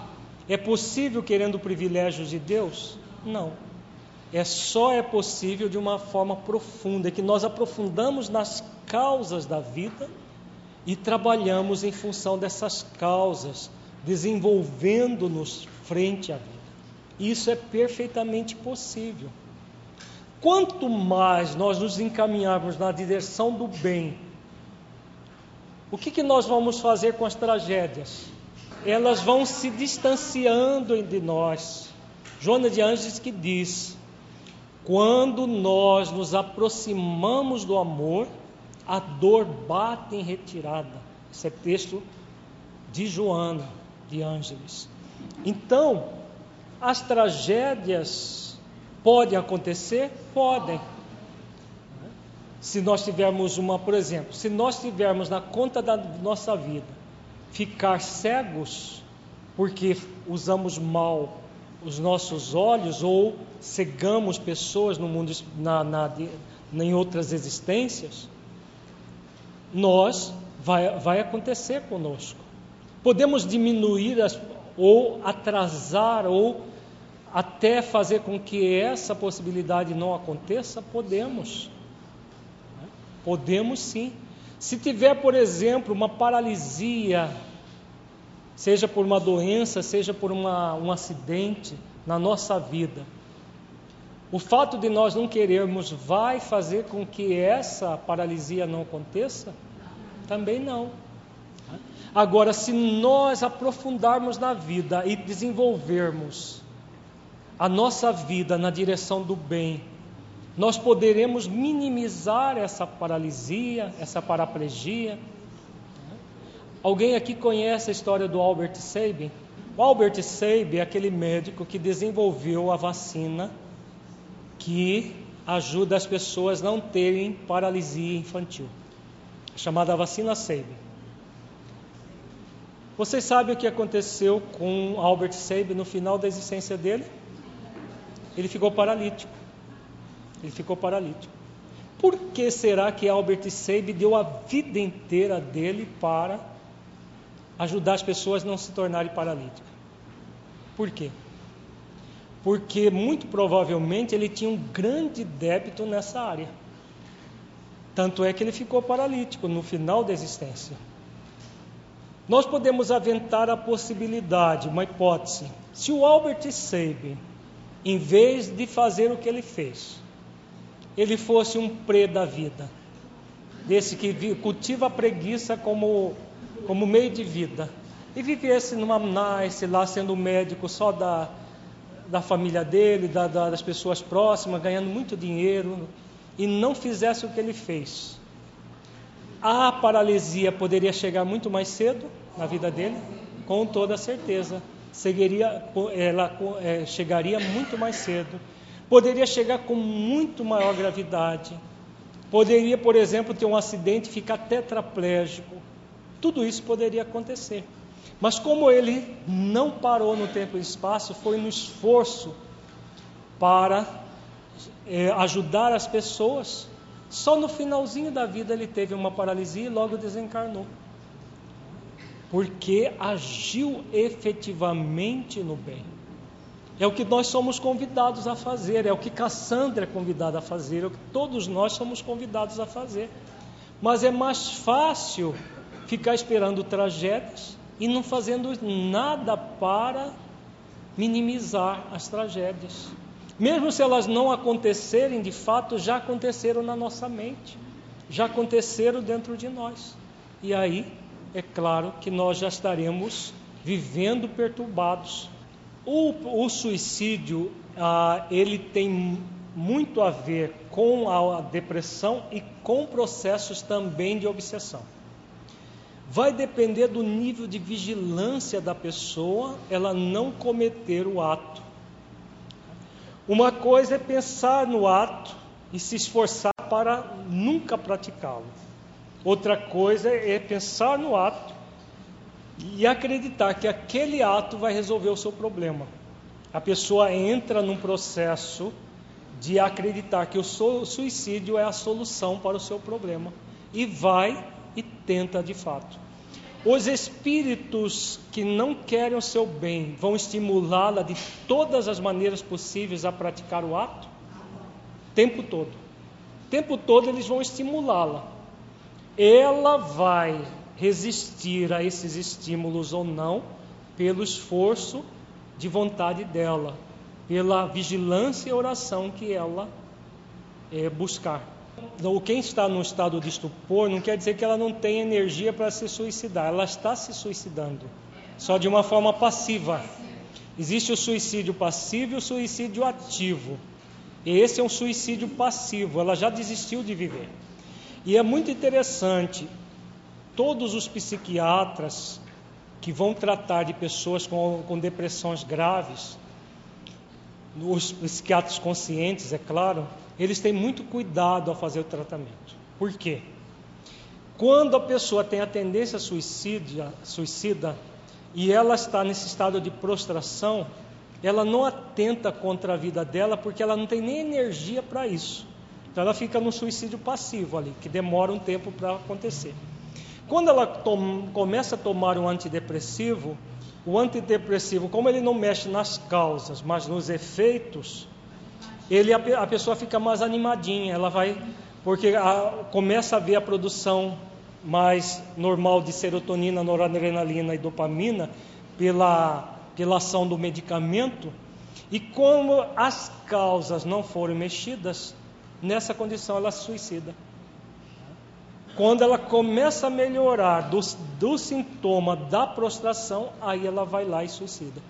Todo psiquiatra consciente, ele fica monitorando isso. E é muito é delicado essa questão. Muito tênue. Por quê? O remédio ele não mexe nas causas espirituais. Como ele não trabalha as causas espirituais, não é só melhorar o estado geral da pessoa que é válido. É preciso trabalhar as causas. Mas como a medicina ainda é tão materialista, a pessoa nem aventa causas espirituais para um suicídio. É puramente uma questão comportamental da pessoa. Né? Agora, existem as causas obsessivas e as causas auto-obsessivas para o suicídio. Então, mas como isso não é visto, normalmente, às vezes, na terapêutica, a pessoa vai lá e se mata mesmo fazendo uma terapia medicamentosa. É, a Cassandra não chegou a estupor por causa dos filhos. Isso seria uma forma da gente, de nós superarmos a depressão, ter um objetivo, ter uma finalidade na vida, exatamente isso. Tá? Normalmente as mães, se elas tiverem um pouquinho mais de consciência, dificilmente elas entram em depressões gravíssimas ou se matam. Existem casos, nós conhecemos um caso da mãe se matou com o próprio filho no colo, ateando fogo no bujão de gás. Explodiu-se junto com o filho no braço. Existem casos, mas são casos gravíssimos de obsessão e depressão. Usual, como a pessoa tem um objetivo na vida, ela não realiza. Só que é uma questão também, é uma faca de dois gumes. Por quê? Enquanto os filhos estão pequenos, ela não faz. Se não houver uma transformação profunda, se o motivo for externo e não interno, os filhos crescem e ela faz.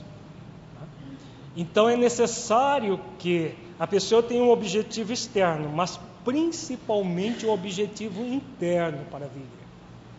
O que nós estamos trabalhando aqui nesses aspectos psicoespirituais são os motivos internos, intrínsecos, para viver bem, para viver com alegria. Por que, que é importante que nós vivamos bem com alegria.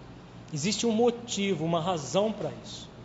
Quando nós resolvemos essa questão, aí todos os objetivos externos passam a ser meio e não a causa do para que nós busquemos viver bem. A causa para viver está em nós. E a partir de nós nós nos abrimos para os objetivos externos. Seja educar filhos, seja um trabalho eh, que nós fazemos de doação do bem, na divulgação da doutrina espírita, seja qualquer situação externa que nós façamos, é um complemento. A causa do nosso bem-estar vai ser buscada em nós mesmos. Se não for, alguma coisa vai acontecer no meio do caminho. A crença na infalibilidade surge em decorrência das tentações egóicas anteriores, pois a pessoa que tem o desejo de onipotência tem também um movimento de perfeccionismo. Ela quer um mundo perfeito, em que ela se torna perfeita por alto decreto, porque deseja ser infalível. O mundo à sua volta deve ser perfeito, as pessoas perfeitas, tudo perfeito e agradável, pois essa é essa a sua forma de entender a perfeição. Contudo, perfeccionismo não é perfeição. Então, o que é perfeccionismo? Perfeccionismo é o culto à perfeição. O, o sufixo ismo significa cultuar, culto à perfeição. O culto à perfeição não torna as coisas perfeitas. Ninguém pode se tornar perfeito por autodecreto. A partir de hoje eu sou perfeito, revoga-se as disposições em contrário. Nunca vai ser possível algo assim. Ter um mundo perfeito à nossa volta também não é possível. E aí o que, que a pessoa.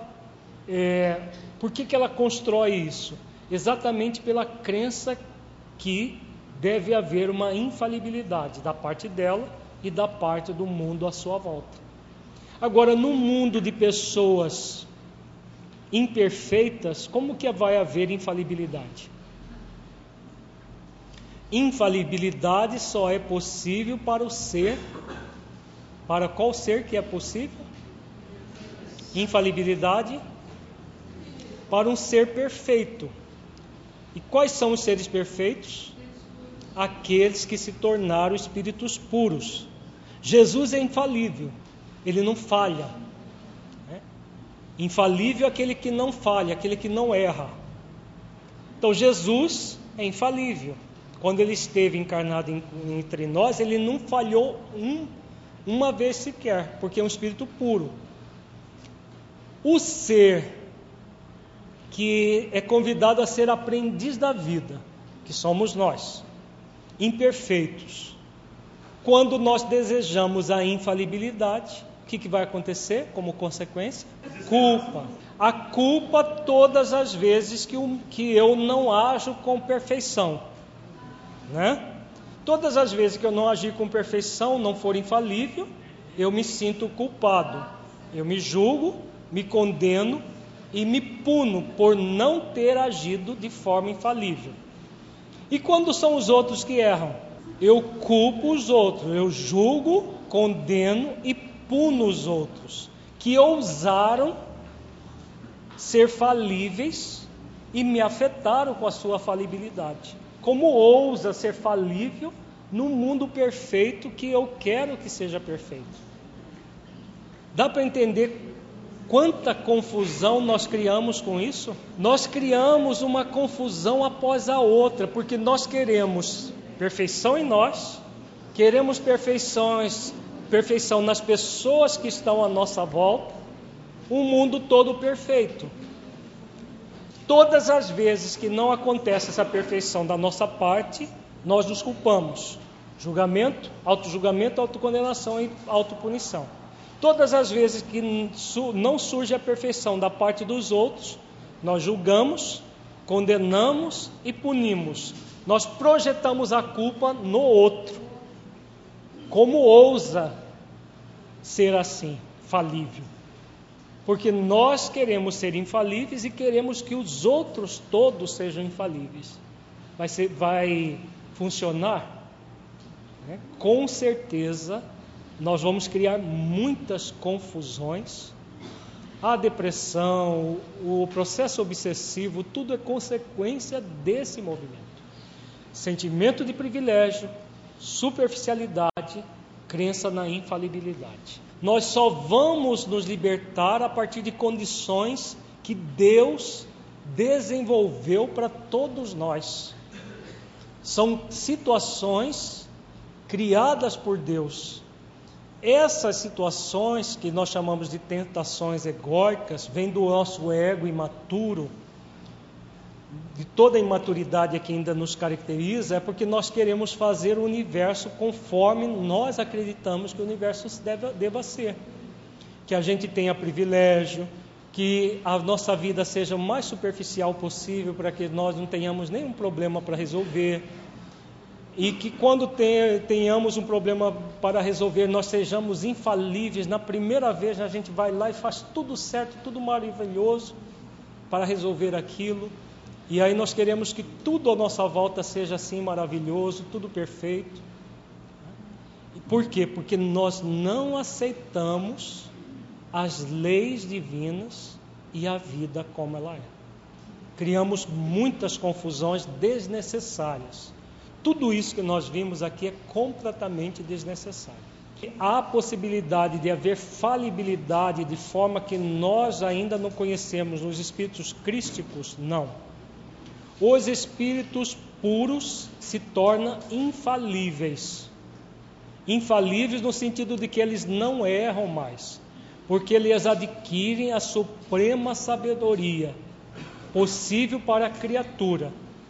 Não é a sabedoria do Criador da vida, que é a sabedoria absoluta, mas a suprema no sentido de, de sabedoria possível ao espírito imortal essa sabedoria, claro, como nós nunca vamos chegar ao nível do absoluto, ela é infinita. Agora, não é uma sabedoria de hoje eu não sei o que eu, é, o que eu, não, o que eu vou fazer e aí eu vou fazer errado. Cada espírito crístico vai ter as, as atribuições de acordo com a sua evolução. O governador espiritual do nosso país é o chamado Anjo Ismael é um espírito puro. Um espírito puro que tem condições de cuidar de um país. E olha que país, né, que ele precisa cuidar. O povinho que mora nele, principalmente os políticos que trabalham nele, é, deve ser bem difícil de administrar. Mas Ismael dá conta de um país. Jesus dá conta do sistema solar inteiro. Aí seria admitir, admitir que Ismael pode falhar na administração do, do Brasil porque ele não tem a mesma evolução que Jesus? Será que seria possível? Como no, no mundo espiritual é de acordo com a, a, evolução que nós vamos ter as atribuições, nunca um espírito como Ismael vai ter a mesma função do espírito da evolução de Jesus. Então ele não poderá falhar porque ele nunca vai ser colocado numa numa atribuição superior à capacidade dele. Então, naquilo que ele é capaz, que ele pode, como espírito puro, ele administra. Com isso, ele está crescendo para um dia poder administrar um sistema planetário inteiro. Agora, imaginemos: a nossa, o nosso Sol, juntamente com os planetas, gira em torno da constelação da estrela Alcione. Imaginemos o governador desse sistema de constelação de Alcione. É muito superior a Jesus. Ele dá conta de administrar esse conjunto de estrelas, com todos os seus planetas. Claro, todos estão hierarquicamente ligados a esse. Imaginemos o governador da nossa Via Láctea, o governador espiritual, também é um ser crístico, um ser puro, que está num outro nível de evolução capaz de administrar uma galáxia inteira. Imagina, a nossa galáxia é uma das menores do universo que nós conhecemos aqui nesse planetinha Terra. Imaginemos outras galáxias enormes, imensas que tem por aí. Então, por aí a gente vê que o ser puro ele vai ter uma série de oportunidades de trabalho de acordo com o seu nível evolutivo. Então, na atividade que ele tem a desempenhar, não há falhas. Haveria, hipoteticamente, se fosse levado a administrar algo além disso. Mas no mundo espiritual não existe isso, porque nós só fazemos aquilo que é das nossas forças. No mundo físico, que pessoas ineptas são eleitas para administrar um país inteiro. Né? Aqui no Brasil a gente está muito acostumado com isso. Pessoas ineptas são levadas pelo próprio povo a conduzir o país inteiro. Mas por quê? Aqui vale ainda o jogo do poder, vale muitos conchavos, não é o mérito que vale no mundo físico, é uma série de coisas deturpadas que são os próprios movimentos do ego. No mundo espiritual, o que vale é a evolução e o mérito de cada um. Então, por isso que não há falhas nesse nível de evolutivo, porque cada um vai fazer aquilo que pode e tem capacidade de fazer. Então, nunca vai errar. A pessoa então cria um círculo vicioso em que o sentimento de privilégio, a superficialidade e a crença na, de infalibilidade se retroalimentam. Tudo começa no sentimento de privilégio, pessoa pedindo para Deus algo que não é possível. Vive superficialmente por causa disso, e aí alimenta a infalibilidade para viver o mundo que ela gostaria, é aquele mundo que ela pediu para Deus, ou é, é, consciente ou subconscientemente, e ela quer criar esse mundo por autodecreto. Tudo isso vai fazer com que a pessoa gere uma profunda insegurança, produzindo a desconfiança em si mesma, na vida em Deus, explícita ou implícita, como nós já vimos.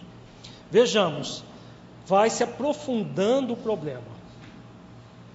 A descrença, a desconfiança em Deus pode ser explícita na pessoa ateia ou implícita na pessoa que diz que acredita em Deus, mas não medita sobre as suas leis na própria vida. Quando é a pessoa alimenta esses três, essas três tentações egóicas, o que, que vai acontecer? Ela se sente insegura por quê? Ela percebe que não tem o controle sobre as questões que ela gostaria de ter. Todas as vezes que nós não tivermos o controle de algo, vai acontecer insegurança? Vai. Num mundo assim, perfeito, maravilhoso, em que nada aconteça de forma desagradável, de forma de, que seja desagradável, é possível controlar um mundo assim? Só na nossa imaginação doentia. A insegurança aprofunda-se porque todo mundo sabe, devido à realidade externa, que no mundo de expiações e provas essa perfeição não existe. Por isso, o perfeccionismo é tão nefasto. A realidade nos, nos demonstra que estamos reencarnados para resgates de situações vividas em nosso passado espiritual nos aperfeiçoando sempre ao passar pelas experiências aprendizado, agradáveis e em sua maioria desagradáveis. Então, essa é a realidade de um planeta de expiações e provas. Quer nós creamos em Deus de forma explícita ou implícita, é, ou não, né, se nós cremos, de, pode ser dessa forma que, em que há uma desconfiança é, implícita ou nós não creamos, nós vamos ter sempre a intuição de que o mundo é assim, de que surgem situações expiatórias e provacionais para nós lidarmos com elas. Vamos usar uma metáfora para melhor compreensão. Imaginemos que cada um, ao renascer no mundo, traga um canteiro para plantar flores, que representam os atos de amor. No passado, ao invés de plantarmos flor, as flores, plantamos espinhos, os atos de desamor. É lícito que hoje queiramos colher as flores que não plantamos? Com certeza não. O que as leis de justiça e de causa, causa efeito determinam é que retiremos os espinhos e plantemos uma flor no lugar de cada espinho. Então, cada espinho plantado, nós vamos tirar o espinho e plantar uma flor no lugar. Cada ato de desamor é substituído por um ato de amor. Esse é o convite da vida, dessa lei, da, das leis de justiça e de causa, causa e efeito. Quando a pessoa se culpa, o que, que ela faz? Ela plantou um monte de espinhos deveria ter plantado flores. Quando a pessoa se culpa, o que, que ela faz? Ela deita e rola nos espinhos. É exatamente isso que acontece. Ela olha lá aquele canteiro de espinhos. Bom, eu plantei esses espinhos. Agora só me resta deitar e rolar neles, nesses espinhos. Machucar-me inteiro nesses espinhos para aprender que não deve plantar espinhos. Funciona? Isso, na verdade, é um mecanismo de autopunição, porque culpa é o que? Auto-julgamento, autocondenação e autopunição. O que, que a pessoa fez aí?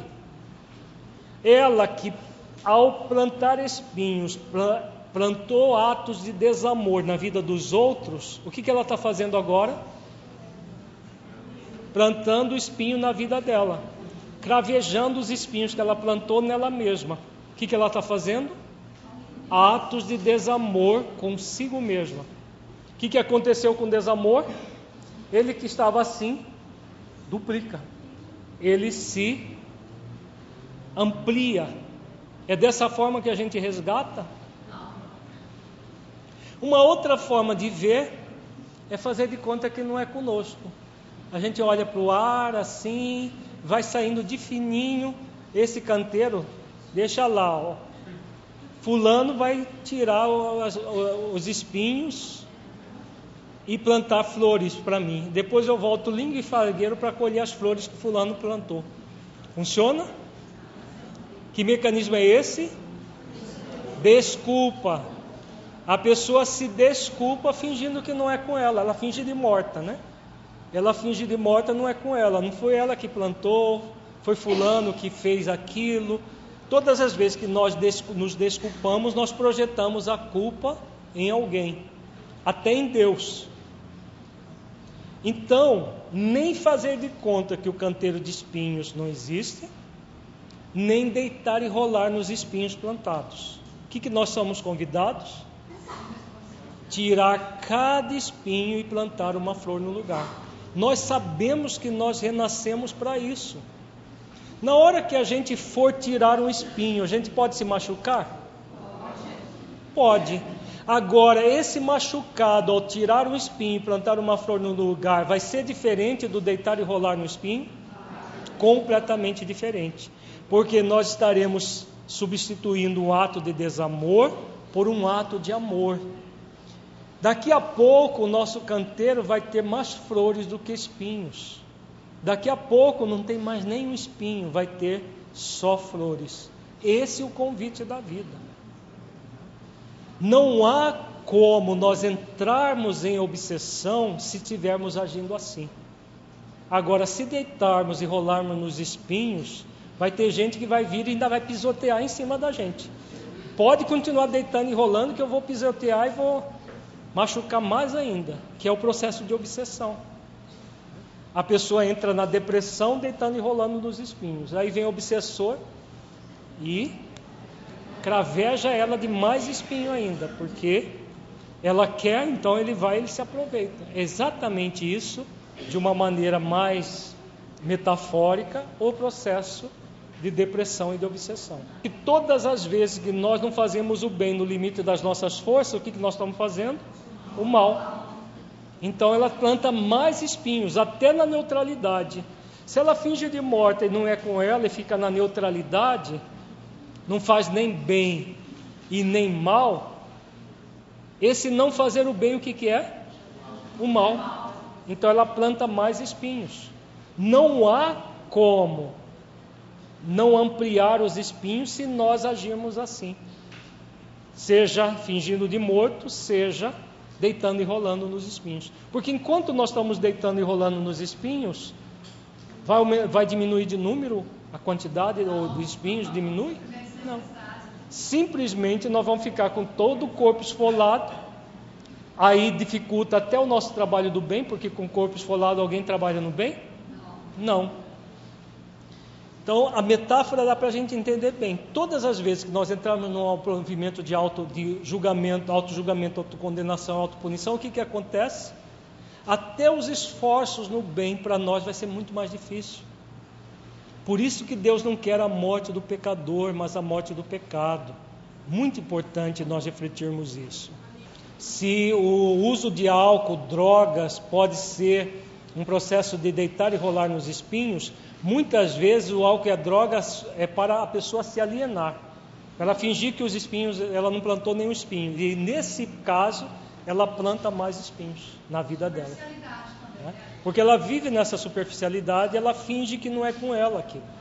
É um processo para se alienar da vida. As drogas e o álcool são muito utilizados no processo de alienação. Se o uso de drogas na adolescência é consequência das vidas passadas, na maioria são consequências da vida atual, do escolha na vida atual mesmo.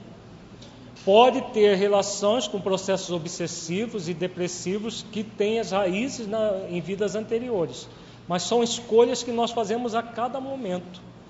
Ninguém nasce para ser drogado, porque se fosse só consequência da existência anterior, já nós já nasceríamos predestinados ao problema.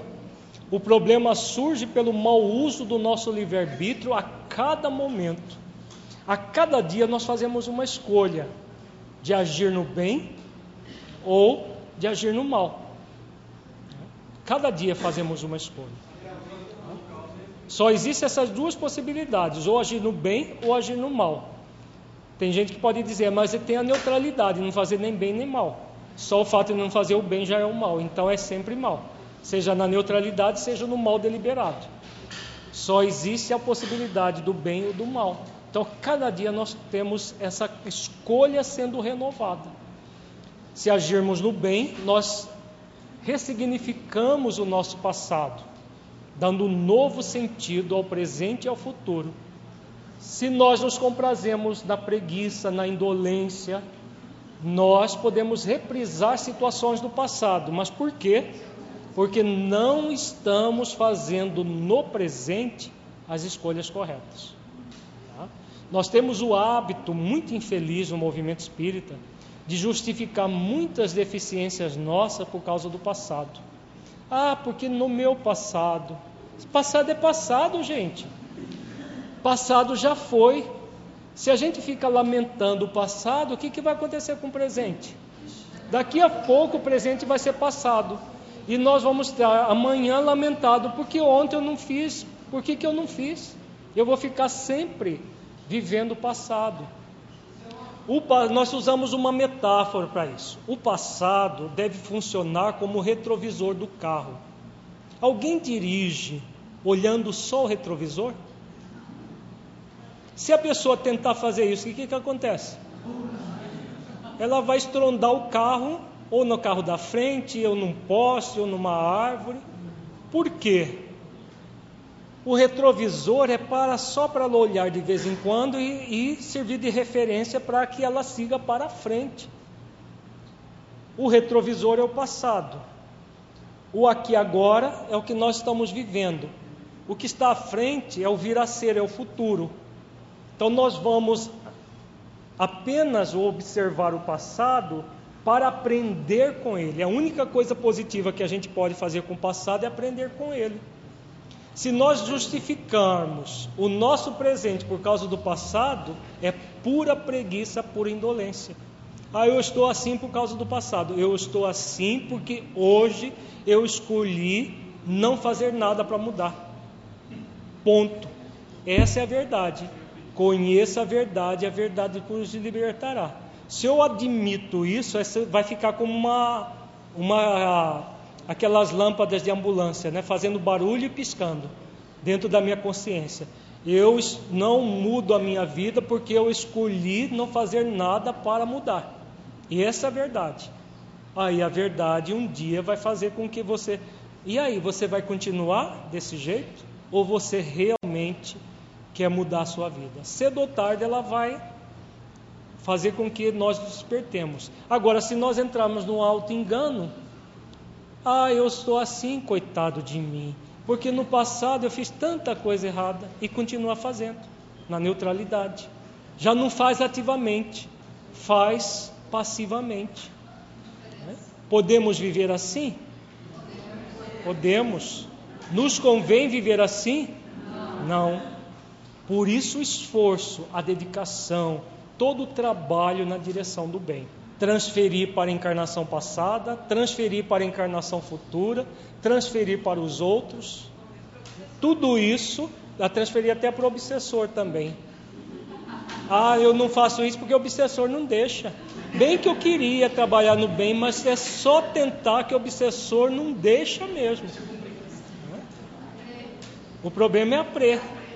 Aí com pre, o obsessor não precisa nem fazer nada, ele só fica olhando e rindo né, da nossa pre, da nossa preguiça. Em um nível subconsciente, todos sabemos que temos espinhos a serem colhidos mas caímos na ilusão de acreditar que podemos ser privilegiados, vivendo superficialmente em um mundo perfeito onde só existam flores, porque acreditamos em nossa vã infalibilidade e pensamos que podemos construir esse mundo perfeito devido a um poder que nunca tivemos nem nunca teremos. Então, essa é a realidade que muita gente cria essa possibilidade de viver no mundo perfeito, que só tenha flores para ser colhidas, mas consciencialmente nós sabemos que temos muitos espinhos a serem colhidos. Não para a gente deitar e rolar neles, mas para colhê-los.